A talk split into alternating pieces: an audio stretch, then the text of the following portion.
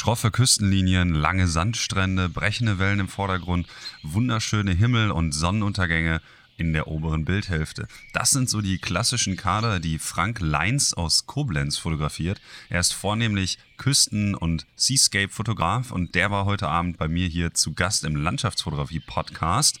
Und wir haben eben über seine Ästhetik, seine Herangehensweise und eben auch die Motivwahl gesprochen, was ihn so sehr an den Seascapes fasziniert, was für ihn die schönsten Orte sind zu fotografieren und auch über die technischen Aspekte, denn bin ich ja persönlich von Haider endorsed und so ist Frank Leins ein Endorser bei Nishi, also macht ein Filter einen Teil auch seiner Arbeit aus. Und viele, viele von den Leuten, wenn ich Workshops gebe oder so, sind immer sehr daran interessiert zu wissen, was man eigentlich genau mit den Filtern macht und was da Sinn und Unsinn ist wenn man sich eben zum Beispiel Filter anschafft oder sich überlegt, diese eben für die Fotografie einzusetzen. Also habe ich mich mit Frank einfach mal zusammengetan und wir haben ein wenig über dieses Thema gequatscht. Das ist also auch vielleicht für Neuanfänger oder Leute, die jetzt kurz vor dem Investment stehen, vielleicht gar nicht so uninteressant, sich den zweiten Teil dieses Podcasts mal genauer anzuhören. Dann noch kurz zwei, drei Sachen, die ich loswerden muss hier zum Organisatorischen. Auf der einen Seite, ihr habt es vielleicht schon gemerkt, die Audioqualität ist diesmal nicht ganz so perfekt. Das hängt einfach damit zusammen, dass ich vor kurzem endlich nach langen, langen Jahren mal auf Windows 10 umgestiegen bin und das mit den Treibern offensichtlich noch nicht so ganz klappt. Ähm, ich merke schon, die äh, S-Laute sind irgendwie etwas lauter. Das liegt noch an dem Kompressor und so. Da bin ich noch nicht so ganz ähm, mit drin. Und Dementsprechend ist die Episode von der Audioqualität leider nicht ganz so gut. Ich hoffe, das Problem natürlich für die nächsten Episoden in den Griff zu kriegen. Dann vielleicht noch, einige Leute haben sich äh, gewundert, jetzt Frank Leins, sollte nicht eigentlich Niklas Römmelt im Podcast sein? Ja, das liegt daran, dass Nikolas wegen der Datenschutzverordnung, die ja vielleicht einigen von euch auch schon schlaflose Nächte bereitet hat, absagen musste, da er für sein privates Business noch einige Sachen dort aufarbeiten musste. Und so haben wir den Podcast leider erstmal verlegen müssen, aber aufgeschoben ist nicht aufgehoben, wie es so schön heißt. Und wir haben auch schon einen neuen Termin gefunden. Aber das kommt davon, wenn ich dann einmal preisgebe, wen ich vorher im Interview habe, dann muss ich leider den Gast wechseln. Ich bin auch Frank sehr, sehr dankbar, dass er so kurzfristig noch äh, einspringen konnte. Und ich glaube, wir haben auch einen ganz guten Podcast abgeliefert, dass ihr auf jeden Fall einige Informationen daraus ziehen könnt und auch einfach mal kennenlernt, wer Frank denn eigentlich so ist.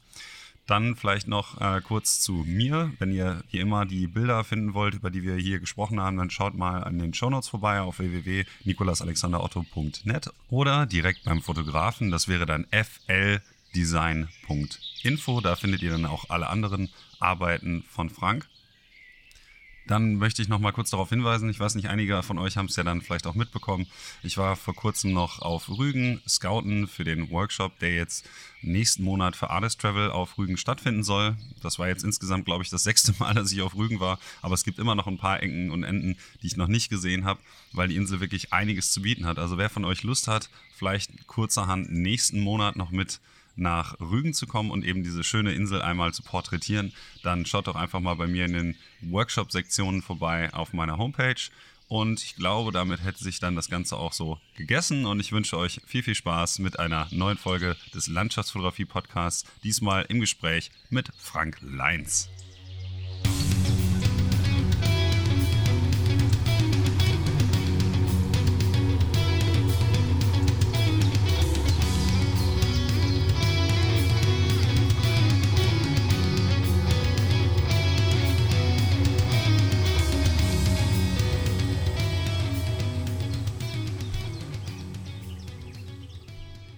Ja, herzlich willkommen zu einer neuen Ausgabe des Landschaftsfotografie-Podcasts. Ich habe heute Abend hier in meiner kleinen Skype-Sitzung Frank Leins, mehr oder weniger am Apparat. Wunderschönen guten Abend dir und herzlichen Dank, dass du hier Zeit hast, um ein wenig mit uns im Podcast zu quatschen. Hallo, sehr gerne. Ähm, vielleicht stellst du dich am Anfang nochmal vor. Ähm, wie immer gehe ich nicht davon aus, dass alle meine Zuhörer bereits deine Arbeit kennen. Von daher wäre es vielleicht ganz schön, einmal zu wissen, wie du so den Start in die Landschaftsfotografie gefunden hast. Ja, das war interessant. Äh, das hat angefangen ursprünglich mal über die Reisefotografie, so zu Backpacker-Zeiten. Und das ist dann so langsam äh, umgeswitcht zur Landschaftsfotografie und irgendwann bin ich dann ganz dabei hängen geblieben, wobei der Schwerpunkt bei mir so das äh, Seascaping ist. Am, alles, was am Meer ist, äh, das ist so mein, ist mir so am liebsten. Das war so ein Prozess, der sich so über ein paar Jahre hingezogen hat. Wann hast du denn angefangen so mit dem Backpacken und dem Wandern? Oh, äh, Backpacken, Wandern, das war so Anfang 2000er Jahre ähm, durch Südostasien und dann ist das, äh, wie oft war ich in Asien? Zehnmal, dann auch mal auch sehr, sehr lange und dann hatte ich am Anfang auch noch keine so große, schwere Fotoausrüstung dabei, weil äh, die fünf Wochen dann sich rumzuschleppen, das ist, das kann ich heute beurteilen, wie toll das ist. ähm, ja. Und ja, und irgendwann merkt man dann, wenn man mit so kleinen oder kompakten Sachen unterwegs ist, ja, dann sieht man Bilder und denkt, ah, das kann die nicht und guck mal, so könnte das aussehen und dann fängst du so langsam an umzubauen. Äh, und das hat mir direkt sehr gefallen und ja, und dann ist ja der Sprung, bis man dann auf einmal so einen vollen Fotorucksack, der ist ja dann nicht so groß. Äh, aber wenn ich die Ergebnisse, die Unterschiede dann sehe, das ist es, ist es wert. Also für mich ist es das wert. Das ist jetzt auch manchmal nicht unanstrengend, aber es ist es wert. Um das mal kurz zu ordnen, also du hast ähm, lange Zeit dann äh, mehrere Jahre, wenn ich das jetzt richtig verstanden habe, in Südostasien ähm, Zeit mit Wandern verbracht, wahrscheinlich dann im Urlaub, würde ich jetzt mal dann annehmen. Und daraus ja, ja. hast du dann die Notwendigkeit gesehen, da deine Bilder dann nicht dem entsprachen, was du ganz gerne gehabt hättest, dass du dein Equipment dahingehend verbessern wolltest. Ähm, was war denn für dich vielleicht erstmal ganz am Anfang so die Motivation, eben äh, wandern zu gehen äh, und das Ganze dann halt auch ein bisschen exzessiver zu machen? Also die Motivation, die, äh, die ist eigentlich schon immer da, weil ich äh, jemand bin, der immer und zu jeder Zeit Fernweh hat. Immer. Äh, das ist ganz schlimm bei mir. Und also ich komme gerade von irgendwo wieder, da würde ich am liebsten schon wieder wegfahren oder wäre gar nicht erst nach Hause gekommen. Und äh, zu meinen Backpacker-Zeiten war das halt sehr schön, dass man teilweise fünf, sechs Wochen durch Thailand, Laos, Kambodscha, Myanmar geturnt ist und äh, man sieht halt auch einfach ein Land ganz anders, wenn man so durchtourt. Äh, manchmal alleine, manchmal mit jemand zusammen. Das war unterschiedlich. Ähm, und da möchte man die Sachen halt auch festhalten, fotografisch, dass man die dann zu Hause oder später auch mal teilen oder jemandem zeigen kann. Ja, und das war so ein Entwicklungsprozess. Und das war mir dann irgendwann qualitativ nicht mehr gut genug. Und dann kommt die Entscheidung, schleppst du jetzt noch mehr mit, damit dir nachher die Bilder besser gefallen oder lässt es so? ich habe mich äh, für die erste Variante entschieden, habe gesagt, ich schleppe jetzt noch mehr mit. Allerdings wurde das normale Gepäck dann immer weniger. Ja, dann lieber äh, nur eine Unterhose und jeden Tag waschen, ja, bevor so man seinen Waldwinkel zu Hause ja lässt. Ne? Waschen. Ja. Also man kann ja, oder egal wo man ist, also ich bin heut, heutzutage auch wirklich der König. Äh, ich bin immer der, der das wenigste Gepäck mit hat. Das ist ja eigentlich löblich. Also ich bin ja auch gerade dabei, jetzt für, für meine Alpentouren im Sommer mein Gepäck zu reduzieren und auch leichteres Equipment zu kaufen und so. Also äh, da kann ich mir dann wahrscheinlich später noch eine Scheibe von abschneiden. Wenn ich jetzt auf die Fotografie noch mal kurz dann zurückkomme, du hast ähm, aber die ganze Zeit, während du dann auf Wanderschaft warst und so, immer schon fotografiert. War das dann auch schon so, dass du vornehm, äh, vornehmlich äh, Landschaften fotografiert hast oder hast du da mehr oder weniger noch Street und alles Mögliches? So. Das fing an so mit, mit Reisefotografie, sogar, also ich habe sogar eine Zeit lang ziemlich gern hier so Streetfotografie und People gemacht. Das kann man in Asien allerdings auch sehr, sehr schön machen. Äh, das ist, das war dann teilweise mit äh, ja, Natur, Animal zusammen, weil ich war mal, also bin ich nach wie vor ein sehr großer Regenwald-Fan und sowas. Ähm, und dann kam die Landschaft mit der Zeit dazu, äh, wobei Südostasien jetzt nicht so klassisches Landscape-Gebiet ist, finde ich nach wie vor. Ist anders als Europa. Und dann war es, irgendwann war es gemischt. Dann war mal ein Urlaub in Asien, einer in Europa. Und es ist dann immer so, immer mehr so, immer mehr Landschaft, immer mehr Europa geworden. Ich vermisse zwar Asien sehr, ich würde auch gerne wieder hin. Aber im Moment äh, habe ich so einiges in Planung, das geht im Moment. Also alles, alles geht eben leider nicht. Ähm, hast du denn ähm, auch einen fotografischen Hintergrund, dass du ähm, beispielsweise in der Familie oder so jemanden hattest, der dann auch fotografiert hat, der dich dazu inspiriert hat, dann auch ähm, zu fotografieren auf deinen Reisen? Oder hast du vielleicht auch den Impuls zum, zum Reisen von deinen Eltern in die Wiege gelegt bekommen? Oder gibt es da noch einen anderen also persönlichen auf Hintergrund? Auf jeden Fall. Also dieses, äh, also äh, meine Eltern und die gesamte Familie von uns, das sind alles so ja, Vagabunden.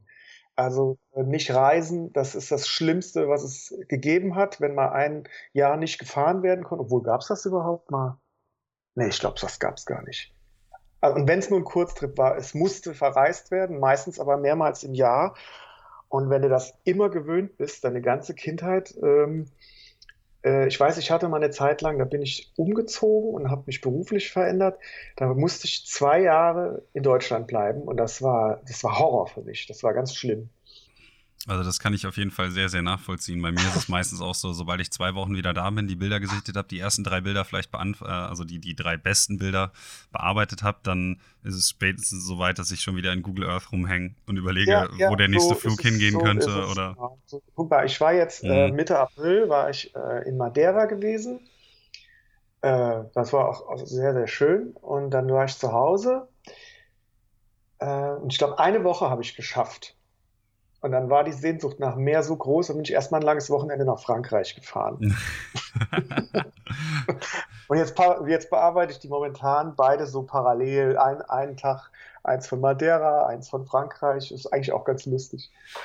Gibt es denn bei dir ähm, einen gewissen Grund, warum du dich dann dafür entschieden hast, jetzt die Priorität dann auf Landschaft eben zu legen, ähm, weil dich das besonders reizt, im Gegensatz zu jetzt der Streetfotografie oder der generellen, vielleicht eher na, auch ein bisschen dokumentarisch ähm, angehauchten Fotografie aus Asien? Also was ja, genau ist ja, für dich der Reiz, der dir sozusagen die, die, die Balance ein wenig in die andere Richtung hat also der, Haupt, lassen. der Hauptreiz, der Hauptreiz war eigentlich, äh, weil auch wenn ich viel in Asien äh, äh, war, auch in den Wäldern oder auch in, in Hochländern oder so, ich war eigentlich immer auch am Meer.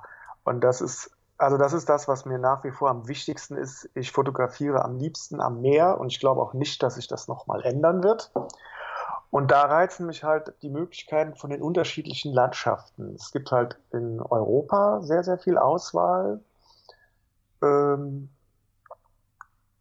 äh, es, das geht auch in Asien sehr nett mit äh, Seascape und so. Und da reizt mich dann ganz besonders diese, man kann so viele verschiedene Sachen machen am Meer. Man kann ganz leise Aufnahmen machen mit Langzeitbelichtung, man kann Actionaufnahmen machen, man kann warten, bis super schlechtes Wetter ist mit Gewitter und Wolken und äh, das ist so eigentlich das, was mir so am liebsten ist. Ähm, ja, wie gesagt, also mich würde dann auch interessieren, also ich habe ja gesehen, du hast auf deiner Homepage ähm, zum Beispiel noch so ein paar Bilder aus Thailand. Ähm, du hast aber von den, von den äh, Bildern, ich, ich schaue mal gerade nach, du kannst mir jetzt aufgrund der Übertragung kurz folgen. Mhm. Wenn ich jetzt zum Beispiel okay. bei Thailand gucke, da sind so ein paar Landschaftsaufnahmen dabei. Ja, da, ähm, aber das meiste da, ist wahrscheinlich auch nicht mehr so dementsprechend, was du heute von dir sehen nee, wollen würdest, oder? Eben, da habe ich auch ganz viele Sachen rausgenommen. Und äh, ich sag mal, als ich so mit der Landscape-Fotografie angefangen habe, äh, das war dann auch so gerade so ganz der Anfang in Thailand und äh, also das ist jetzt auch nicht mehr, ich sag mal so, hoffe ich doch, nicht mehr so ganz zeitgemäß. okay. Aber da hast ähm, du ja noch eine, noch eine größere Breite an Bandbreite an, an Objekten so abgebildet. Ich sehe ja noch so, ne, so ein paar Teichrosen ähm, und hier ist ja, das war noch so in der, das ist, das äh, ist ein Bild oben im Erawan Nationalpark. Das ist eine ganz tolle Ecke im Regenwald. Das ist so eine kaskadenförmige Berggegend, wo äh, ganz unterschiedliche Wasserfälle sich abwechseln. Und da kann man sich also komplett den ganzen Tag oder auch ein ganzes Wochenende austoben. Das war so dieser äh, eine Übergangszeit, so von den Detailaufnahmen. Ich habe früher unheimlich gern Makro gemacht und Details. Und das ist die Bilder sind ein gutes Beispiel für diesen Übergang von dieser Zeit zum Landscape. Mhm. Also quasi noch ein letztes Relikt, was von der alten Zeit übrig geblieben ist, von dem du dich jetzt aber auch imagemäßig noch nicht so ganz trennen kannst, weil es deine Wurzeln aufzeigt. Äh, Vielleicht ein ja, bisschen nostalgisch, und, äh, ne? Ich weiß, ich habe die der Vollständigkeit halber auch auf der Seite, weil ich weiß, dass es ein paar Leute, ein paar wenige gibt, die diese Bilder sehr, sehr mögen. Okay. Das ist natürlich auch nicht schlecht, wenn man das dann noch äh, dem Feedback anderer Leute zu urteilen nach nicht umsonst gemacht hat. Auch heute, wenn sich noch Leute die ja. Aufnahmen angucken, sie ihnen gefallen. Also ich würde auch gern, wie gesagt, nochmal darunter und dann würde ich auch einige Sachen neu oder anders machen. Man entwickelt sich ja auch weiter. Und aber wie gesagt, es geht nicht alles auf einmal, weil die Trips, äh, die kosten ja nun mal auch alle Geld. Ne? Das ist leider wahr. Also da kann ich ja auch ein Lied von singen. Das ist ja jedes Mal so, dass man äh, alles immer auch ein bisschen wirtschaftlich planen muss und dann ist leider nicht immer alles gerade im Ermessensrahmen mit Inbegriffen, genau, den man so ja. hat. Ne? Genau. Ähm, da würde mich mal kurz bei den Thailand-Bildern noch so interessieren, äh, inwieweit du von da aus bis heute so einen Bogen spannen kannst, weil du hast ja gesagt, dass damals ähm, du noch ein bisschen mehr auch Sachen fotografiert hast. Jetzt hast du hier noch von den Landschaftsaufnahmen ein paar drin. War das damals auch schon so? Hast du damals gefühlt, dass du später vornehmlich Wasser- und Meeraufnahmen machen wirst? War das schon so ein bisschen ja. quasi der Samen gesät? Ja, ja, ja. Also das mit dem Meer, das ist jetzt eigentlich auch dann nicht wirklich was Neues gewesen. Wie gesagt, das war eigentlich immer da und dann kam irgendwann so die Idee, ja, warum baust du es eigentlich nicht in deine Fotografie mit ein? Ähm, wobei jetzt speziell unten in Thailand diese Küsten, äh, die kennt man ja auch aus dem Fernsehen, wenn man selber noch nicht da war. Das sind ja diese Strände, wo man teilweise wirklich so zwei Kilometer reingehen kann und steht dann immer noch bis zu den Knöcheln im Wasser da kann man jetzt natürlich äh, sehr schwierig so Actionaufnahmen oder sowas machen. Äh, und sowas äh, geht in Europa eigentlich sehr viel besser. Und äh, in Europa sind auch die Strände sehr, sehr auf, sagen wir, auf relativ kleinem Raum gibt es sehr viel unterschiedliche Sachen. Und die sind auch, das ist auch einfach eine Logistik her auch günstiger zu erreichen. Das muss man einfach mal so sagen. Ne? Also das kann ich durchaus nachvollziehen. Also ich habe ja zum Beispiel bei mir auch einen Teil ähm, meiner fotografischen Karriere äh, in Anführungsstrichen oder meiner frühen äh, Anfangszeit in Portugal verbracht. Und das ist ja bei dir auch eine der Lokationen, bei der du sehr, sehr viele Bilder im Portfolio hast, wo du ja wahrscheinlich auch schon mehrfach warst. Ja, ähm, und Portugal ist mein absolutes Lieblingsland in Europa. Ja, das kann ich nämlich äh, voll nachvollziehen, weil genau was du gerade über die äh, Vielfältigkeit der Küste sagtest, das trifft ja auf Portugal und die einzelnen Bereiche wirklich ähm, absolut zu. Und was war denn so der erste Trip in Europa, der dich eben dazu gebracht hast, das immer weiter zu vertiefen, also dich genau auf die Fotografie von Meer zu fixieren? War das auch schon Portugal oder? Portugal. Ja, das okay. war Portugal, ja. Dann hat quasi bei dir die Liebe zum, zu den Seascapes auch so ein bisschen dort angefangen. Das ist ähnlich wie ja, bei mir. Der, der, äh, der, der, Witz ist, also das sind, ist, ist noch ein anderer Grund bei mir. Ähm, Portugal also ich mag nicht nur das Land, ich mag auch die Leute sehr gern. Ich, ich sage immer, das ist mein europäisches Asien, weil die Leute, das ist vergleichbar, die sind auch sehr, sehr, sehr freundlich, sehr gastfreundlich, sehr entspannt und das, mich erinnert das auch an Asien. Äh, und, also, und ich fahre da unheimlich gerne hin und ich habe auch mittlerweile richtig liebe Bekannte da. Äh, also Portugal immer wieder gerne, egal wo, egal wo das ist. Ja, ich, ich habe auch ähm, das Gefühl gehabt, also ich war jetzt auch mittlerweile dreimal dort, das ist so ein bisschen nach dem Motto, äh, ihr Deutschen, ihr habt die Uhren, wir haben die Zeit. Genau, ja. genau so ist es, ja. ja. Das hat, ähm, genau, wenn man, wenn man in so einer kleinen ähm, in so einer kleinen Kneipe sitzt oder so. Also ich war ja kürzlich auch auf den Kanaren, das ist ja jetzt Spanien und nicht Portugal, aber da ist das ähm, ja ähnlich, dass die das Leute dann erst um 22 ja, Uhr mal so langsam überlegen, ob sie Abend essen wollen und dann äh, bis 12 Uhr irgendwie Abend gegessen wird, dann wird noch vorgetrunken, um 3 Uhr geht man in die Disco. So von der Mentalität her. Ja, ja, ich weiß, und was du meinst. Ja, das, das kann ich ähm, auch nachvollziehen, also dass das natürlich auch seinen Reiz hat. Gerade wenn man als, als Fotograf dort unterwegs ist, ist es natürlich auch immer schön, wenn man mit den Leuten halt ein legeres Gespräch gefühl, äh, führen kann und dann vielleicht auch ein bisschen leichter Zugang eben zu den Leuten bekommt. Ähm, jetzt würde mich aber in dem Zusammenhang mal interessieren, weil du sagtest, deine erste Reise ging nach Portugal. Kannst du dich noch so ein bisschen an das Gefühl erinnern, wie es dann war, das erste Mal eben dort in den Wellen zu stehen und was ähm, hat dich interessiert an den Stränden im Gegensatz zu dem, was du vorher in Thailand fotografiert hattest? Weil du ja gesagt hast, so, ähm, da ist prinzipiell mehr Action drin. Also das erste Mal, wenn ich das, oh Gott, äh, muss ich gerade selber mal gucken. Ich meine, das wäre die Algarve gewesen. Ja, war die Algarve. Ähm, da wollte ich eigentlich schon immer mal hin.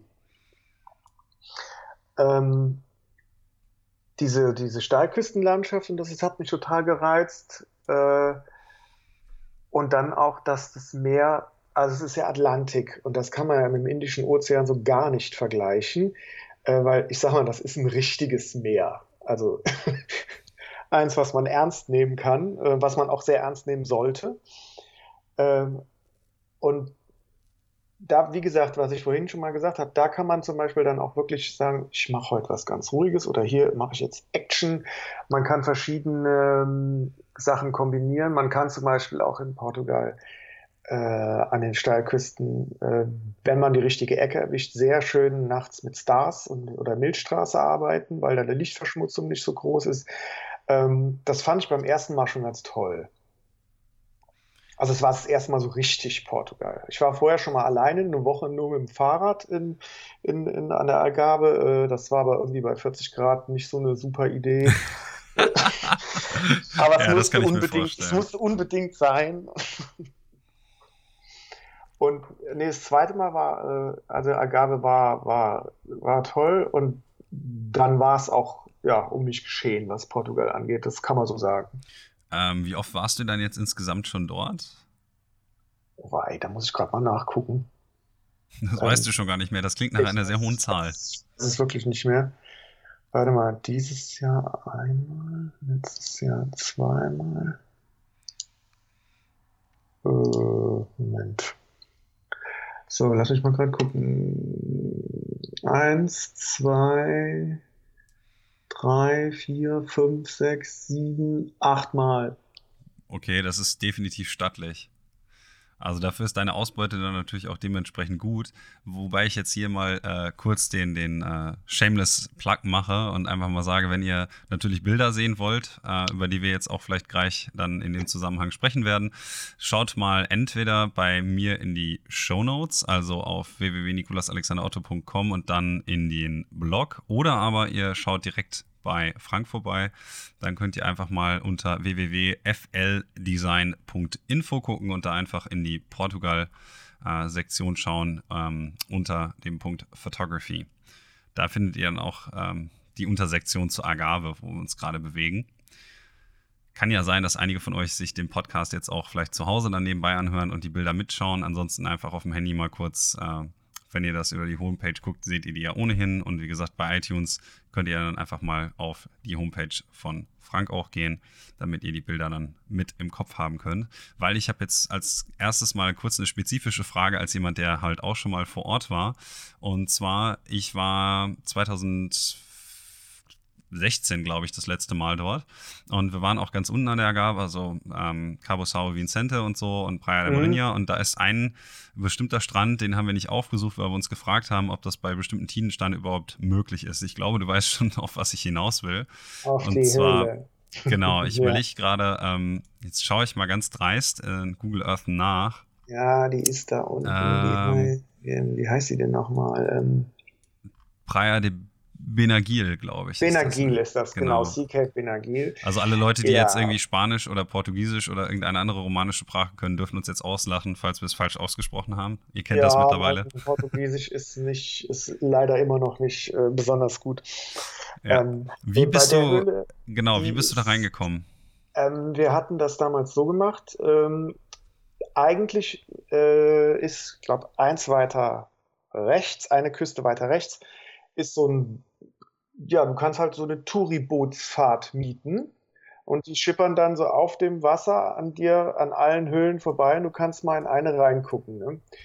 Äh, und da haben wir gesagt, nö, das, genau, da wo, der, wo die Straße runterkommt, da, ja. Da ist der Bootsverleih, genau. Also für alle, die sich jetzt wundern, äh, ich habe, ähm, wie gesagt, Google Earth auf und Frank guckt da jetzt mit rein und wir haben uns jetzt halt gerade mal den Praia de Benagil ähm, bei Google Earth ange angeschaut und man sieht halt, ähm, dass direkt neben der Steilküstenformation, wo eben auch der Strand, den ich gleich auch nochmal kurz beschreibe, ist, ist halt ein Strand, da endet die Straße und dann sieht man ein paar Boote auf der Satellitenaufnahme und genau in eins von diesen ist halt Frank dann auch eingestiegen. Ähm, so, das ist eigentlich ist das eine feste Tour, die du, so eine Touri-Tour halt, als wenn du über dem Rhein oder die Mosel irgendwie sowas machst. Und da haben wir gesagt, nee, wir wollen nur die und wir wollen in der Höhle dann zwei Stunden Zeit haben. Ja. Und das hat von den Tierbeständen dann gerade gepasst. Dann haben wir gesagt, dann zahlen das, das ist egal, weil diese ganzen anderen Höhlen, die haben uns nicht interessiert. Äh, ja, und dann haben wir äh, die Höhle dann ganz ausführlich gemacht, weil die, äh, siehst du ja, die kann man teilweise auch nur oder am helllichten Tag machen und dann, da ist zwar innen drin gedämpftes Licht, aber wenn die Sonne an der Agave knallt, äh, weißt ja selber, was da für Lichtverhältnisse sind. Ja, relativ muss gleißend. Man auch, muss man auch ein bisschen Glück haben dann. Ähm, mich interessiert dann auch, weil du ja sagtest, du bist da mit dem Tourikboot dann hingefahren, ähm, die Perspektive und so. Also ich beschreibe mal kurz das Bild. Also man sieht halt ähm, im Grunde genommen ähm, ein, ein Sea Arc, der aus zwei Teilen besteht, ähm, also zwei kleine Öffnungen am Horizont und dann eben oben, sag ich mal, in der Decke der Höhle ist auch noch ein relativ großes Loch und dadurch kann man den Himmel halt auch wieder sehen. Also es ist drei, ähm, ganz gut aufgeteilt. Ich glaube, das sind sogar drei äh, Arcs gewesen. Ich bin mir nicht mehr ganz sicher. Okay. Zwei oder drei. Also es ist auf jeden Fall, und man sieht eben die, die Maserung des Gesteins noch relativ gut. Das Ganze ist natürlich auch eine Langzeitbelichtung. Wen überrascht's?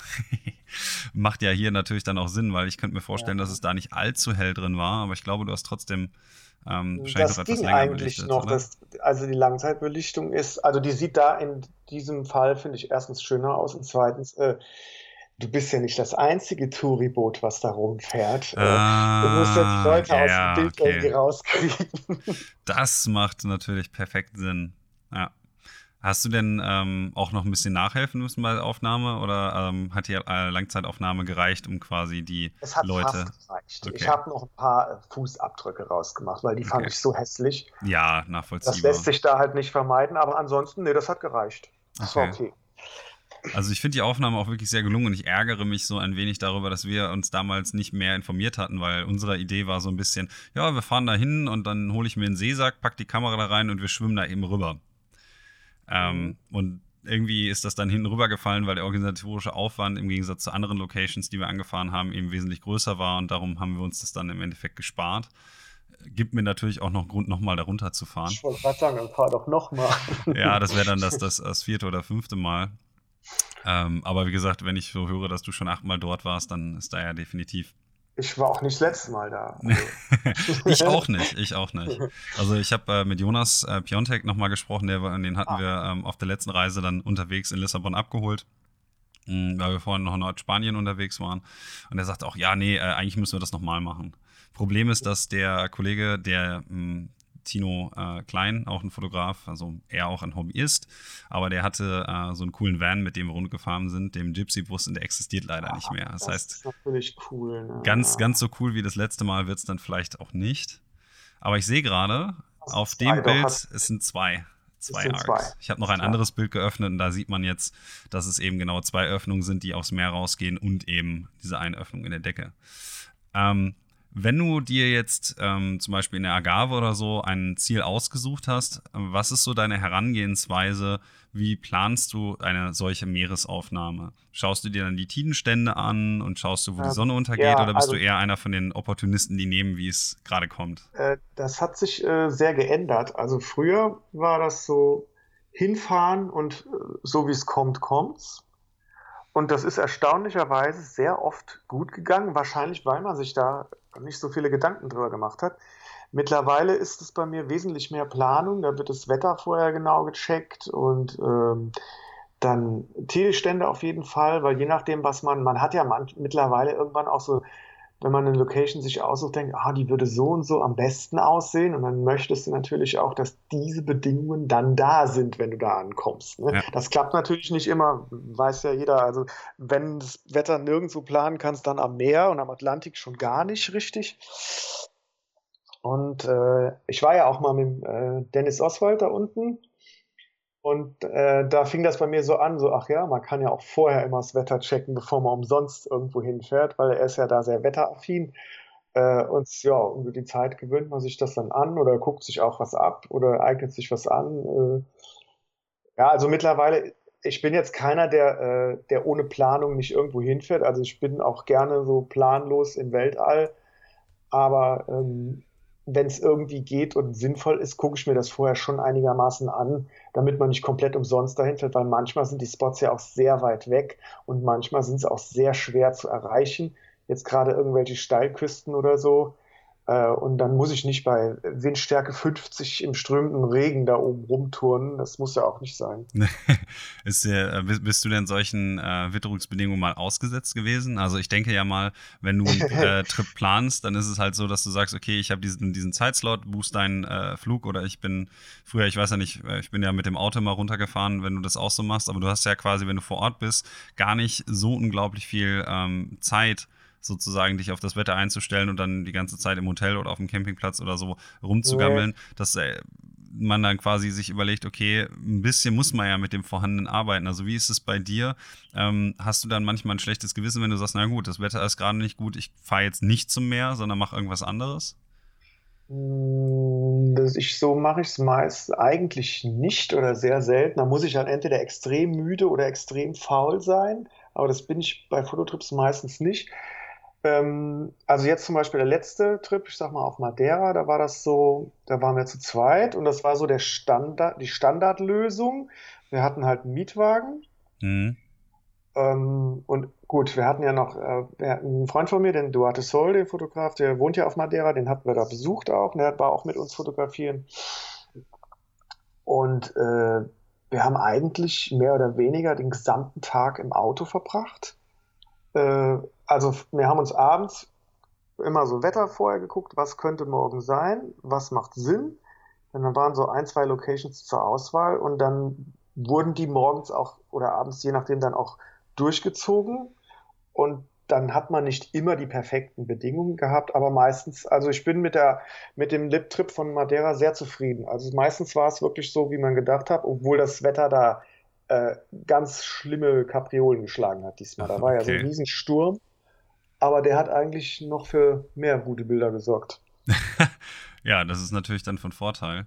Ähm, was ich so ein bisschen versucht habe, da ähm, rauszugerieren, ist, äh, wie spontan du dann versuchst, auch die Location vielleicht einfach zu wechseln, dass du jetzt sagst, okay, der Tidenstand bei Sonnenuntergang ist nicht so gut an diesem Strand, dann fahre ich vielleicht zum anderen oder das Wetter eignet sich jetzt nicht so gut für den Strand, ähm, dann fahre ich eben zum Beispiel jetzt auf einer Insel dann auf die Südseite oder sowas, dass du Sehr dann, spontan. Genau, also dass, wenn das dass nichts ist, dann wird sofort woanders hingefahren. Das ist natürlich der Vorteil, wenn man dann die Möglichkeit hat, die Lokation so schnell zu wechseln. Das ist auch etwas, was, was an der, ähm, ich persönlich an der Meeresfotografie so schön finde weil man eben nicht besonders lange Laufwege hat. Jetzt ist natürlich ja, mein Wandererherz ja, ja. weint, aber mein Fotografenherz freut sich natürlich, dass es dann immer ist, okay, man fährt halt hin, steigt aus, geht an meine Küste, schaut, wie der Tidenstand ist, schaut, wie das Wetter sich entwickelt und überlegt sich, okay, ich bleibe ich jetzt hier oder fahre ich an einen anderen Strand?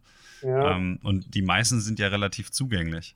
Und das ja, ist ja. Guck mal, gerade die, es ist jetzt ausgerechnet das einzige Nicht-Seascape-Bild mit dem, mit dem äh, Lorbeerwald oben, das Grüne. Mhm. Äh, das ist zum Beispiel eine Location, die, die äh, finde ich ganz, ganz toll. Ich war ja schon mal auf Madeira vor ein paar Jahren, da waren die Bedingungen dann nicht so doll und ich wollte die dieses Mal unbedingt haben. Und dann habe ich, und da, das ist ja ungefähr in der Mitte von der Insel oder am Ende zur Nordküste. Also du musst einmal quer über die ganze Insel fahren, um da vorbeizukommen. Und wir waren insgesamt dreimal da, da war dreimal nix. Und das vierte Mal war es dann perfekt nach nochmal zwei Stunden im Auto sitzen und warten, bis es aufhört zu regnen. Und das kann man sich aber, finde ich, so schön legen, dass man die ganzen Locations sich so legt, dass man zum Beispiel an der Location dann immer wieder mal vorbeikommt ja. zum Gucken. Das ist eigentlich ganz praktisch. Weil manche Sachen, die liegen so weit auseinander, da muss man sich dann wirklich entscheiden, wenn wir das jetzt machen, dann können wir heute Abend nichts anderes mehr machen, dann, dann ist, aber das ist dann halt so. Ne? Mhm. Manchmal ist man eben einfach an der Location und die war dann eben nix. Das ist so ein bisschen die Operationalisierung und Optimierung äh, der Location-Tabelle sozusagen, wenn man äh, versucht, das abzuarbeiten, weil man eben halt nur einen gewissen Horizont an Zeit zur Verfügung hat, in dem man halt eben Aufnahmen dann machen kann. Ne? Ja. Dass man das möglichst optimal nutzt. Also die wir zum Beispiel. Ja meistens reden wir ja ungefähr von einer Woche. Ja. So ein Fototrip, die dauern ja plus minus ungefähr eine Woche. Äh, und da ist eben nicht alles möglich. Also jetzt auf Madeira zum Beispiel geht das ja noch, aber auf dem Festland, da sind die Entfernungen ja noch mal anders und da muss man einfach sich vorher ungefähr überlegen, was man möchte. Oder man sitzt halt wirklich die ganze Zeit im Auto. Ne? Ja, wobei man dann natürlich auch so ein bisschen, ich habe das gestern ähm, in einem anderen Podcast, bei dem ich zu Gast war, ähm, versucht auch so ein bisschen darzulegen, dass man natürlich sich, wenn man sich zu viel Stress macht und zu sehr darauf erpicht ist, eine bestimmte Anzahl von Locations einzuheimsen, dass man dann häufig den, äh, sich selbst so den Spaß ein wenig verdirbt, weil ja, man stimmt. so sehr auf das Endprodukt erpicht ist, dass man den Prozess einfach außen vor lässt und dann macht das Ganze irgendwie nicht mehr so wirklich Spaß. Das ist mir zum Beispiel in Japan passiert und davon versuche ich mich immer so ein bisschen jetzt frei zu machen. Und wenn man dann halt mal ein Bild weniger hat, ich versuche mich da langsam hin vorzuarbeiten, dass das äh, nicht mehr für schlaflose Nächte sorgt oder für, für irgendwie Probleme, äh, dass ich dann irgendwie schlecht gelaunt bin, weil ich irgendwas nicht bekommen habe oder die Erwartungshaltung ihm nicht erfüllt wurde. Da sollte man, glaube ich, relativ vorsichtig sein ähm, da versuche ich jetzt auf jeden Fall, äh, mich auch ein bisschen selbst zu erziehen. Dann möchte ich einmal noch mal kurz ähm, zwei, drei praktische Sachen ähm, ansprechen zu der, zu der Seascape-Fotografie.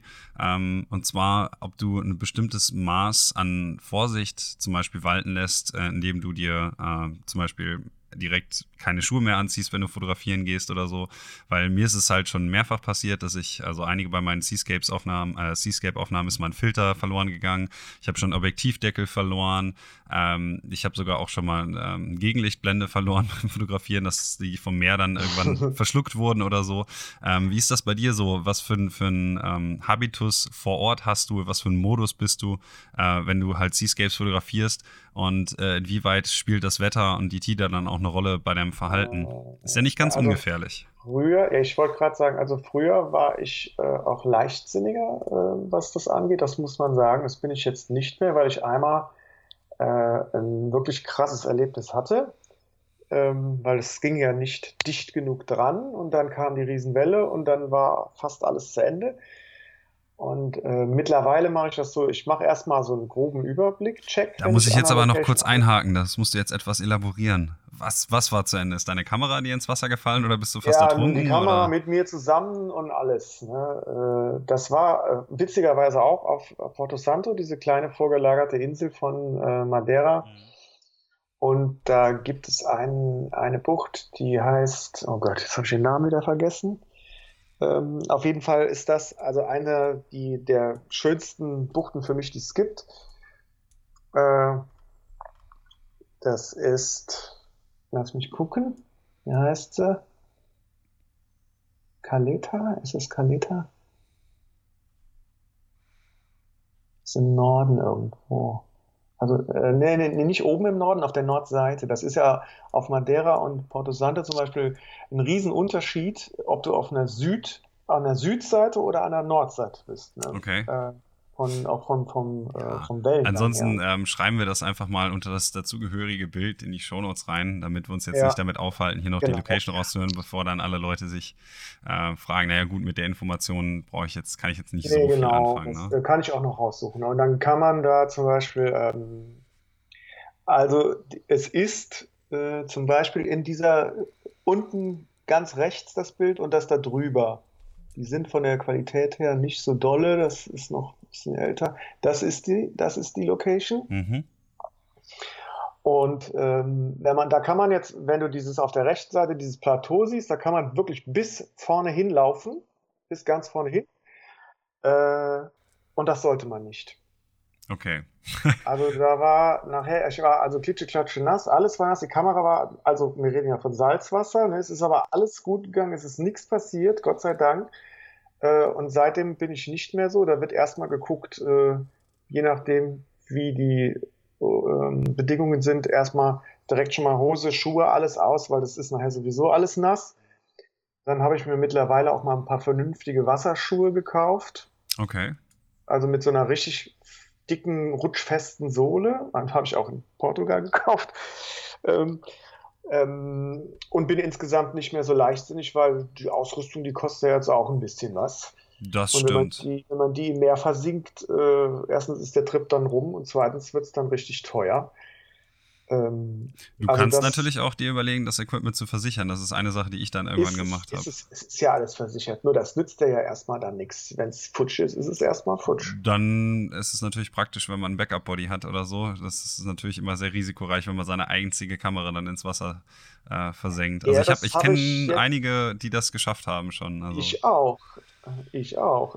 Also ich habe jetzt seit, also das habe ich ewig war das in Planung, ich habe jetzt auch endlich ein Zweitbody. Mhm aber ich hoffe nicht, dass ich den für so einen Fall brauche. Also es, es, kommt drauf an, vielleicht, ich meine, du hast ja, äh, du shootest ja, glaube ich, Canon. Ähm, mhm. Ich weiß ja nicht, wie viel ähm, die Kamera jetzt so abgekriegt hat, aber ich habe das ähm, Punta di Pidade mal geschafft, von einer, von einem Set von, von höheren Wellen auch äh, eine mitzubekommen, weil ich ganz unten stand, ähm, am Abgang der Treppe, quasi neben dem ähm, Zugang für, die, für den Bootsanleger. Und da ist mir eine Brille quasi auf mich und die Kamera drauf gebrochen. Mhm. Ähm, das hat die Kamera nicht interessiert. Also ich ja, das glaube, war hier bei dem so ähnlich. Die, die ist also komplett über mich drüber mit allem. Mit, ich habe das Stativ auch krampfhaft festgehalten, weil sonst wäre das ganze Ding weg gewesen.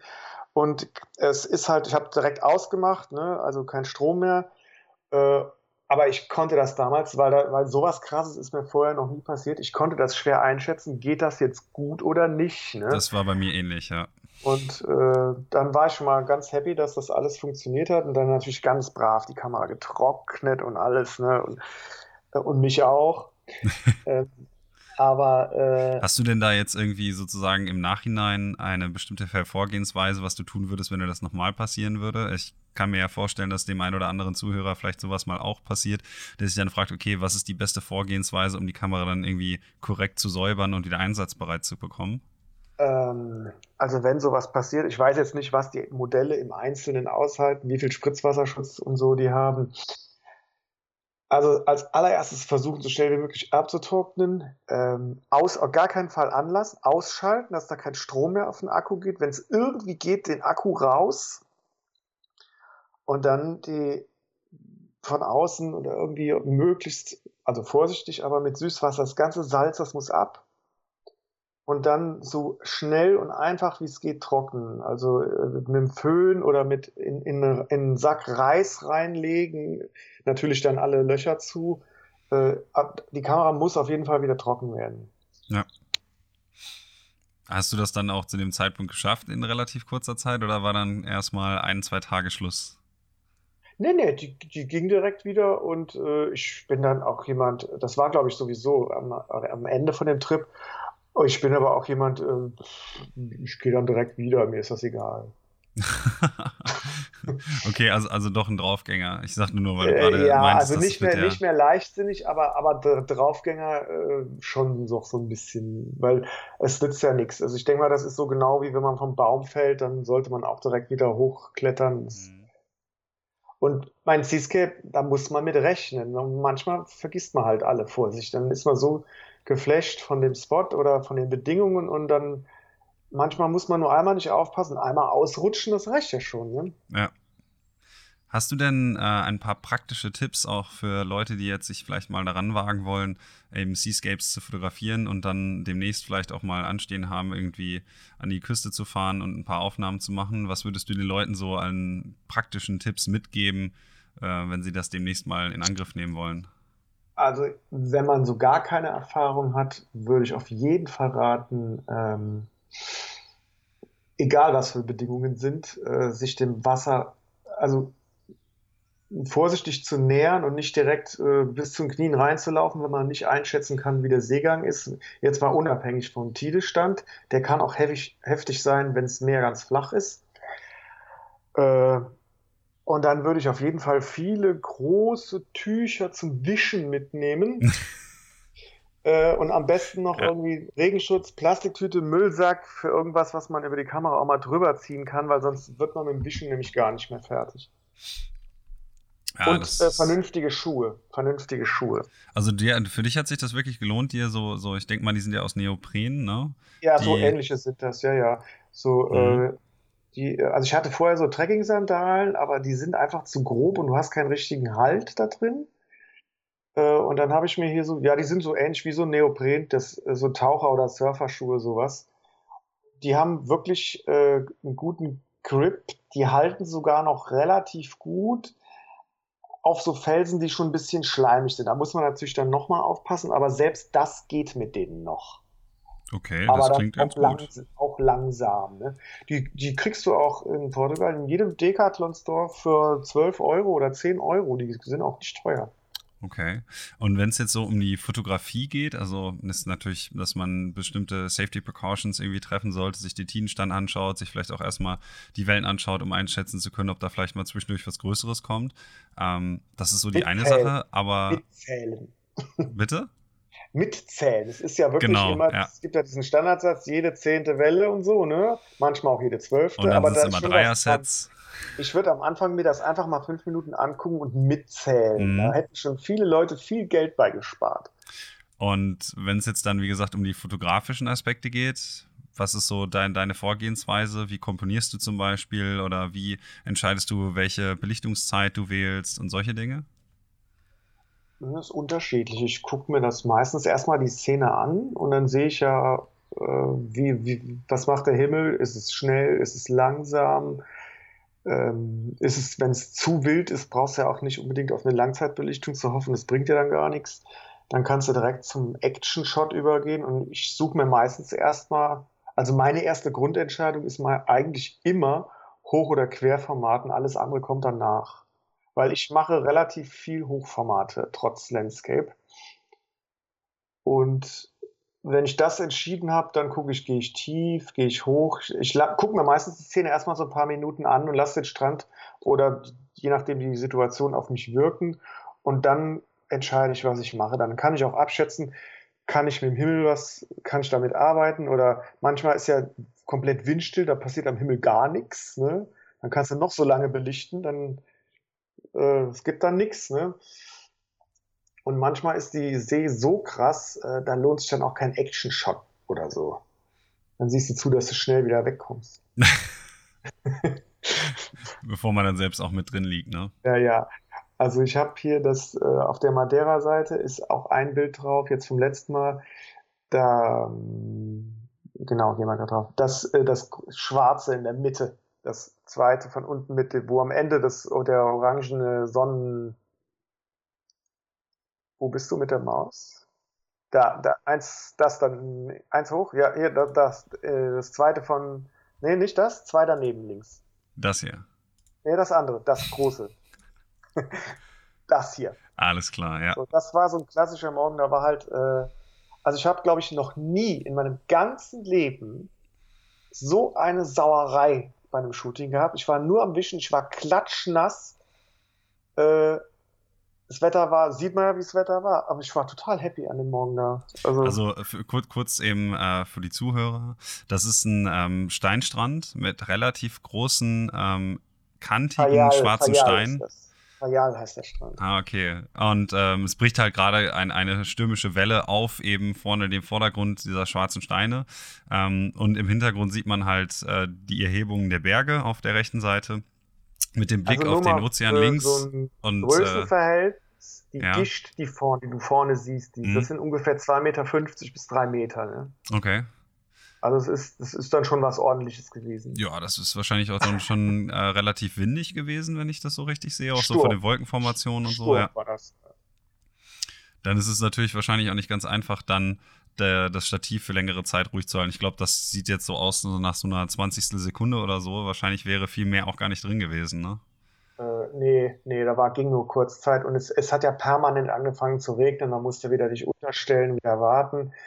Aber ich hatte auf so ein Wolkenloch, wie es auf dem Bild halt ist, gehofft. Ne? Und wie lange haben wir da gestanden? Zwei Stunden oder so, ne? Da hat sich das aber auf jeden Fall gelohnt. Also man sieht halt, ähm, am nahe des Horizonts bricht halt der Himmel ein bisschen auf und da sind so ein paar äh, Caspar David Friedrich Strahlen. Ja, genau. Ja.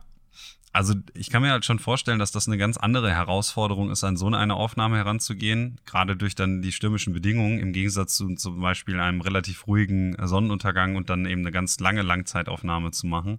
Man merkt aber schon, ähm, dass wir jetzt, jetzt ja hier oder so mal ähm, immer über die Belichtungszeit dann auch ähm, unterhalten haben und die kannst du ja sehr schön beeinflussen, indem du Filter benutzt. Und ich glaube, eher Filter als jemand, der, du bist ja bei Nishi endorsed, ähm, machen Filter natürlich auch einen großen Teil der Fotografie gerade auch an der Küste für dich aus. Ähm, wie gestaltest du in der Regel so den, den Filtereinsatz und was für eine Rolle spielen Filter dann für dich persönlich auch in der kreativen Umsetzung deiner Ideen? Ähm, das ist natürlich gerade am Meer, also sagen wir mal, wenn jetzt nicht gerade so ein Wetter, wie es wir auf dem letzten Bild über was wir gerade gesprochen haben, dann ist der Himmel ja in der Regel doch einiges heller. Und äh, dann ist es einfach auch vom Arbeits-, vom Workflow her einfacher, die Kontraste abzudunkeln. Da müsste, ja, oder du musst halt Blending machen. Äh, das kommt drauf an. Also ich äh, kombiniere das eigentlich sehr gern. Ich mache also genau, mindestens genauso viele Blendings wie Filteraufnahmen. Das meinen die Leute gar nicht. Die meisten Leute meinen, man macht alles mit Filtern. Das stimmt überhaupt nicht. Also jedenfalls nicht bei mir. Ähm, die Filter sind natürlich heutzutage alle so gut, dass man da auch mehrere übereinander äh, kombinieren kann, ohne jetzt Qualitätsverlust. Oder man muss nachher ein bisschen beim Editen wieder ausgleichen äh, wenn man zum Beispiel, je nachdem, wenn man unbedingt eine Langzeitaufnahme haben will, dann nimmt man halt vorher noch einen ND-Filter davor, dann ist es eigentlich auch egal, ob es noch heller ist. Das kann man sogar in der Mittagssonne machen, wenn man will. Und also Filter sind oft sind's eine Erleichterung, aber für alles gehen die auch nicht. Man kann sie auch gut kombinieren. Also ich habe auch eine ganze Tasche voll mittlerweile. Aber das ist auch wieder, das ist halt auch das alte Thema, das schleppt man halt auch alles mit. Ne? Mhm. Ja gut, ich meine, wenn der Weg jetzt zum Strand runter jetzt nicht so unglaublich weit ist, dann ist das ja nicht so schlimm. Also ist ja bei mir ähnlich. Ähm, aber wenn du jetzt zum Beispiel ein oder zwei von den gradu ähm, graduellen Neutral-Graufiltern oder so benutzt. Also ich kenne ähm, einige der Aufnahmen von dir, die haben ja noch so einen leichten Gradienten, eben der sichtbar im Bild ist. Und jetzt sagst du gerade, dass du häufig beides miteinander kombinierst. Also du machst auf der einen Seite dann eben ähm, Aufnahmen mit einem Graufilter, also einem graduierten Graufilter und den Himmel äh, separat abzudunkeln. Und dann machst du quasi noch Exposure Bracketing, um sozusagen die Aufnahmen trotz des Filters später noch kombinieren zu können. Ähm, welchen Vorteil hat das für dich? Also das kommt, das kommt halt immer aufs Motiv an, gerade speziell auch, ob, ob viel über den Horizont ragt. Da gibt es zum Beispiel von, also äh, von Nisi, wo ich bin, gibt es einen sehr, sehr guten Filter. Der hat einen anderen Verlauf als diese typischen Softfilter. Der hat ein Medium, ist das. Der ist schon mal, also, also der ist schon, den benutze ich schon sehr, sehr oft und sehr, sehr gerne. Ähm, aber selbst den, wenn, wenn man solche Filter, wenn man die ewig weit ins Bild reinschiebt, dann hast du diesen Effekt, selbst wenn man die eigentliche Kante nicht sieht, dass die, äh, die Tiefen zu absaufen irgendwann. Ne? Und dann kann man sich überlegen, will ich die nachher alle wieder aufhellen? Und je nach Kameramodell, kann ich die denn alle auf, überhaupt noch aufhellen oder gibt die Dynamik das gar nicht mehr her? Äh, ich fotografiere fast immer nach dem Histogramm und entscheide das dann vor Ort nach dem Histogramm. Ähm, und wenn ich der Meinung bin, das ist nachher könnte kritisch sein, dann mache ich immer am Schluss auch noch Aufnahmen ganz ohne Filter, ja. dass man die eventuell nachher blenden kann. Also ich habe ja häufig auch beim, bei den Filtern, die ich benutze, also bei den Hider-Filtern, ähm, ein bisschen das Gefühl, dass ähm, das alleine noch nicht reicht. Man sich zwar sehr viel Zeit im Post-Processing damit sparen kann, aber das häufig eben, wie du schon sagtest, wenn irgendwas über den Horizont ragt, es dann schwierig ist, das aus äh, den Aufnahmen, also diesen Gradienten sozusagen in den Objekten, die über den Horizont rausragen, wieder herauszuretuschieren. Und ähm, was dann auch häufig dazu führt, ähm, dass der Himmel dunkler ist als der Vordergrund. Und das ist ja eigentlich wieder natürlich. Das ist so ein ja. bisschen was, was ich auch immer sehr schwierig finde, dass das sozusagen wieder ähm, in den Rahmen des Realistischen hier rück, äh, rückzuholen. Ja. Das ist natürlich eine ästhetische Frage. Es gibt ja auch Leute, die das bevorzugen. Mag ja alles ähm, im Auge des Betrachters liegen. Das ist jetzt nur meine persönliche Meinung. Und ich finde halt, wenn ich ähm, zum Beispiel jetzt, ich, ich nehme mal äh, eine Aufnahme, die mir persönlich extrem gut gefällt von deinen. Das ist auch eine von dem, von dem letzten Madeira-Trip mit ähm, mhm. einer kleinen Insel, die im, im oberen rechten Bildkader ist und dann eben auch einem Sonnenuntergang darüber in einer Ultralangzeitaufnahme und dann hat man ja auf der rechten Seite diese kleine Insel und auf der linken Seite kommt äh, das quasi die Steilküste runter ins Bild, ähm, relativ nah, so ein paar Felsen und da wäre es ja wahrscheinlich dann auch so, dass du mehrere Aufnahmen machen musstest, weil sonst dieser Fels oben links auch abgedunkelt gewesen wäre, ne? Ähm, der Witz ist, dass gerade diese Aufnahme ein Single-Shot ist. Mhm. Äh, die Felsen waren sehr, sehr dunkel, aber äh, der Dynamikumfang von der 5D Mark IV, der packt das. Okay mein, hätte ich ja selber nicht zugetraut, noch vor nicht allzu langer Zeit. Aber in der Tat äh, packt die das. Okay. Ja, dann ist es natürlich relativ simpel. Also freut mich übrigens, dass das dann doch etwas unkomplizierter war. Hast mir natürlich dann jetzt die, die, die, Vorlage so wieder etwas aus, aus den Händen gezerrt. Das weil ich, ist das, dass man solche Aufnahmen manchmal einfach nicht ansieht. Ne? Das ist, ne. ist, sehr witzig. Aber das ist auch wirklich äh, eine Aufnahme, ähm, die, ich, die ich einfach klasse finde vom, vom Bildaufbau und so. Und ich hätte halt gedacht, dass gerade so eine Situation für Filterfotografie dann doch etwas schwieriger ist, als wenn man dann eben einen relativ ebenen Horizont hat. Aber wenn man das dann schon wieder mit dem Schatten, also der Shadow Recovery wieder rausholen kann, ist es natürlich umso praktischer. Also ähm, einfach war die, war die äh, Aufnahme nicht, das muss man mal sagen. Es war also grauenvolles Wetter, es war alles schleimig, wir waren viel zu spät, ne, weil wir noch die Location gewechselt. Das war so ein Klassiker, wo wir gesagt haben, das gibt hier nichts, wir gehen woanders hin. Das ist übrigens auf äh, Porto Santo, also die Nachbarinsel von Madeira.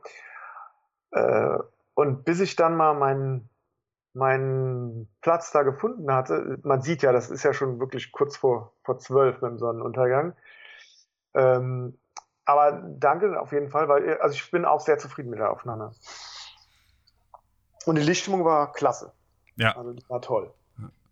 Ähm, hast du denn auch manchmal so das Gefühl, dass Filterfotografie, also generell so Langzeitfotografie auch ähm, dazu beiträgt, dass man ähm, im Prinzip so ein bisschen Klischees perpetuiert. Also das ist ja so ein Langzeitaufnahme am Meer, ist ja im Prinzip jetzt auch schon so ein Topos, der sehr, sehr klischeebeladen ist. ähm, dessen bin ich mir bewusst, ich finde es nichtsdestotrotz schön. Wie siehst du das? Ich sehe das so, das kommt, ich finde, das hängt sehr vom Motiv ab. Weil, also man kann wirklich diese klassischen Postkartenbilder äh, in Langzeit machen, die, äh, die kann ich manchmal auch nicht mehr sehen. Ne? Es ist Unterschied. Also ich persönlich, ich mag gerne Langzeitbelichtungen, gerade am Meer auch. Ne? Ähm, die passen nicht immer. Sagen wir es mal so. Ja. Ich finde, die passen nicht immer. Man müsste jetzt wahrscheinlich auch heutzutage dann eher weniger sagen, dass es ein klischeehaftes Postkartenmotiv, sondern wahrscheinlich schon ein klischeehaftes Instagram-Bild. Ähm, das ist, ist, ist ja, ja, mittlerweile auch schon.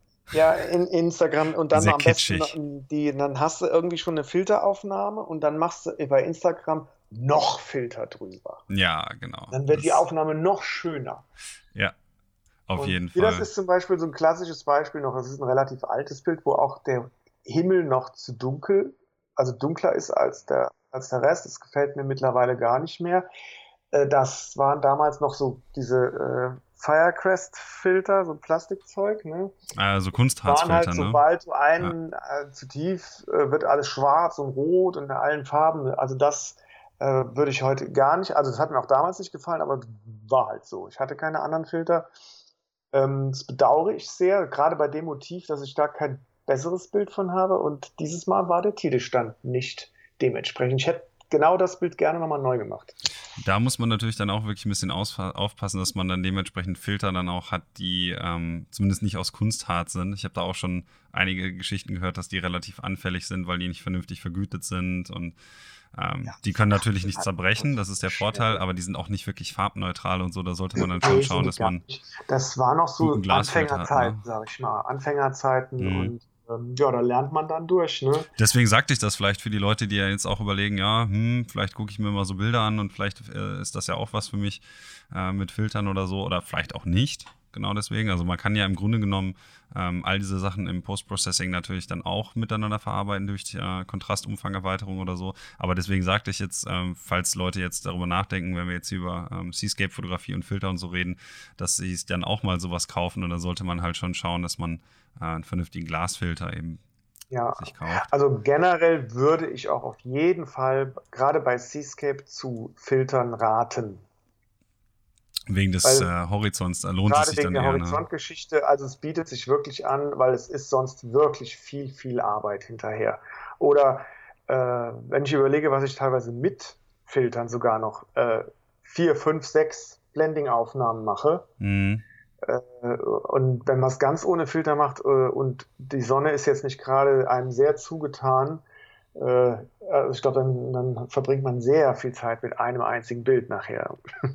Ja, dann ist es natürlich praktischer, dass man die Zeit eher dann draußen verbringt, um zu fotografieren und weniger vor dem Rechner. Aber das ist das natürlich auch. Ja Spaß. Es ist ja, ja, auch, also mit den ich experimentiere auch gern mit denen rum. Mhm. Äh, kombinieren können, was man macht. Also mir macht es persönlich Spaß. Es gibt Leute, die sind einfach nur genervt davon, allein weil sie sie mitschleppen müssen. Ja. Aber ja, also ich finde es nicht schlimm. Also bei mir ist es halt auch so, ich fotografiere ähm, mit äh, Filtern, klar, ähm, sehr viel eher mit Schraubfiltern, weniger mit den großen äh, 150 mm Filtern, weil ich die halt auf meine äh, Bergtrips meistens aus Gewicht und Volumengründen nicht mitnehmen kann. Ähm, aber am Meer oder so, ich habe ja jetzt kürzlich auf Rügen für einen Scouting-Work, ähm, zu einem Scouting-Trip für einen Workshop und so, da war das halt auch so, dann habe ich den rausgeholt, dachte, ach, das ist ja klasse und ähm, es hat so seine, seine, Ein, ähm, seine Einsatzbereiche Häufig tendiere ich aber dazu, aufgrund der Handhabung doch eher einen Schraubfilter zu nehmen, ähm, gerade bei den, bei den größeren NDs, ähm, weil natürlich auch sowas wie äh, Spiegelreflexe äh, oder sowas auftauchen können, dass dann das Licht sich zwischen zwei Filtern spiegelt zum Beispiel. ja, sowas. gut, da muss man aufpassen, je nachdem. Das ja. ist natürlich auch nicht ganz einfach. Da sollte man sich dann vielleicht nochmal ähm, überlegen, inwieweit man zum Beispiel Licht von hinten hat, das in den Filter fallen könnte oder so. Aber genau, klar, bei klassischen ja. Gegenlichtaufnahmen, wenn man jetzt an der portugiesischen Westküste ist, die Sonne geht im Meer unter und man fotografiert auf das Meer und auf die Sonne, dann ist das, denke ich mal, relativ unproblematisch. Mich würde ähm, eine Sache auf jeden Fall noch interessieren im Punkto Filter ist, ähm, welche Filter findest du denn, äh, sollte sich dann jemand, der jetzt interessiert ist, vielleicht ähm, für äh, Meeresfotografie am ehesten noch zulegen? Und was wäre so ähm, das, was du glaubst, was vielleicht eher nicht so geläufig ist, was du seltener brauchst an deinem Fil Filterportfolio so? Also ähm, da muss ich jetzt die Marke nochmal ins Spiel bringen. Also ich würde empfehle auf jeden Fall den, diesen Medium-Filter von Nie. Ich weiß nicht, den gibt's, ob es den noch von jemand anders gibt oder ob es nur von Nisi ähm, gibt momentan, weiß ich nicht genau. Kann das ehrlich gesagt auch gerade nicht sagen, ob es den von Haider gibt. Es gab den mal von einer anderen Marke, von da weiß ich aber nicht mehr genau. Aber ob es den noch gibt, weiß ich. Also hm. den würde ich speziell bei Seascape sehr empfehlen. Wovon ich eher abrate, wäre der harte Filter, weil mit dem kann man sich dann, wenn wirklich was über den Horizont ragt, das, das sieht dann direkt so unnatürlich dunkel aus, mhm. oft. Dann, also ich würde dann lieber noch mit einem helleren Soften kombinieren. Und wenn man wirklich drauf steht, in die Sonne zu fotografieren, ähm, benutze ich, äh, wenn es passt, sehr gerne einen Reverse-Filter. Das ist ja so ein umgedrehter Verlauf. Genau, ja. Das heißt also für, für die Leute, die nicht wissen, was es ist, das ist ein Filter, der sozusagen an der Horizontlinie dunkel ist und dann nach oben langsam wieder heller wird. Genau, weil sonst hat man den Effekt, den auch der harte Filter hat, weil ich finde, dann ist der Himmel so, so flächig, wie so ein Rechteck abgedunkelt und das gefällt mir überhaupt nicht. Mhm. Den kann man ab und zu, kann man den wirklich benutzen, wenn er passt, ne? aber es ist selten. Okay.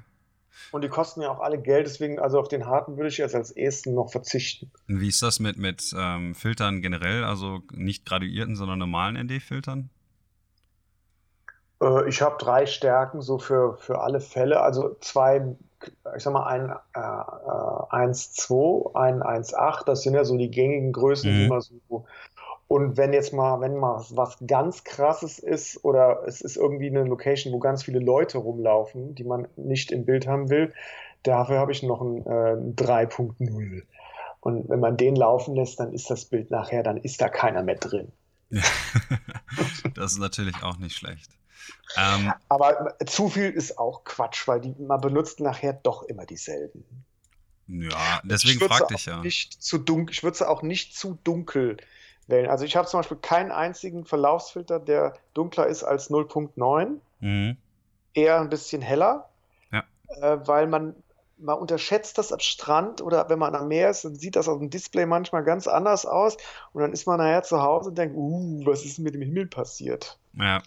Aber das sind so Erfahrungssachen, die mit der Zeit kommen. Genau, deswegen fragte ich ja, dann können die Leute sich jetzt da vielleicht schon mal zu überlegen, ob sie äh, da nicht praktisch diesen Tipp dann direkt in die Tat umsetzen wollen. Ähm, dann kommen wir jetzt auch so langsam zum Ende, weil ich schaue mal so auf meine Timeline ähm, und die nähert sich jetzt so der Ein-Stunden-Marke. Und dann würde ich dich jetzt zum Abschluss, wie ja die meisten anderen meiner Gäste auch, mal so fragen, bei dem, ähm, bei wem du dich so freuen würdest, wenn ich ihn mal hier im Podcast hätte. Also welche Fotografen würdest du ganz gerne selber mal im Interview hören? Also ich würde super gerne den Dennis mal hören. Den Dennis, äh, mit Dennis dem habe ich schon gesprochen. Der ist ja momentan noch in den Staaten. Ja, äh, der ist noch am Sturmjagd, ne? Ja, Genau, der ist noch auf Sturmjagd und äh, der wird, sobald ich ähm, selber dann äh, die Zeit habe und er eben wieder da ist, werde ich den auch hier in den Podcast holen. Ja, ich habe heute mal, vorhin noch mal geguckt. Du hast ja schon einiges an, an Leuten. Da müsste ich jetzt gerade mal selber überlegen. Wen hätte ich, wen würde ich denn gerne mal hören? Vielleicht den, äh, den Markus van Houten. Markus, okay, ja. Schreibe ich mir auch mal auf. Ähm, ja, lass mal die zwei stehen, müsste ich jetzt sagen. Oder nee, äh, hier diesen einen, den Naturfotografen, den Michael Lauer. Ich weiß nicht, kennst du den? Den Namen habe ich schon mal gehört, ja. Das, das würde mich auch meinen, weil ich habe von dem mal einen Vortrag gesehen, das fand ich sehr interessant. Weil der macht auch so Sachen, die nicht jeder macht. Das ist mal was, das mal was Erfrischendes. okay. Ja, dann möchte ich dir jetzt zum Abschluss nochmal ganz herzlich danken, dass du natürlich auch etwas kurzfristig jetzt hier äh, einspringen konntest.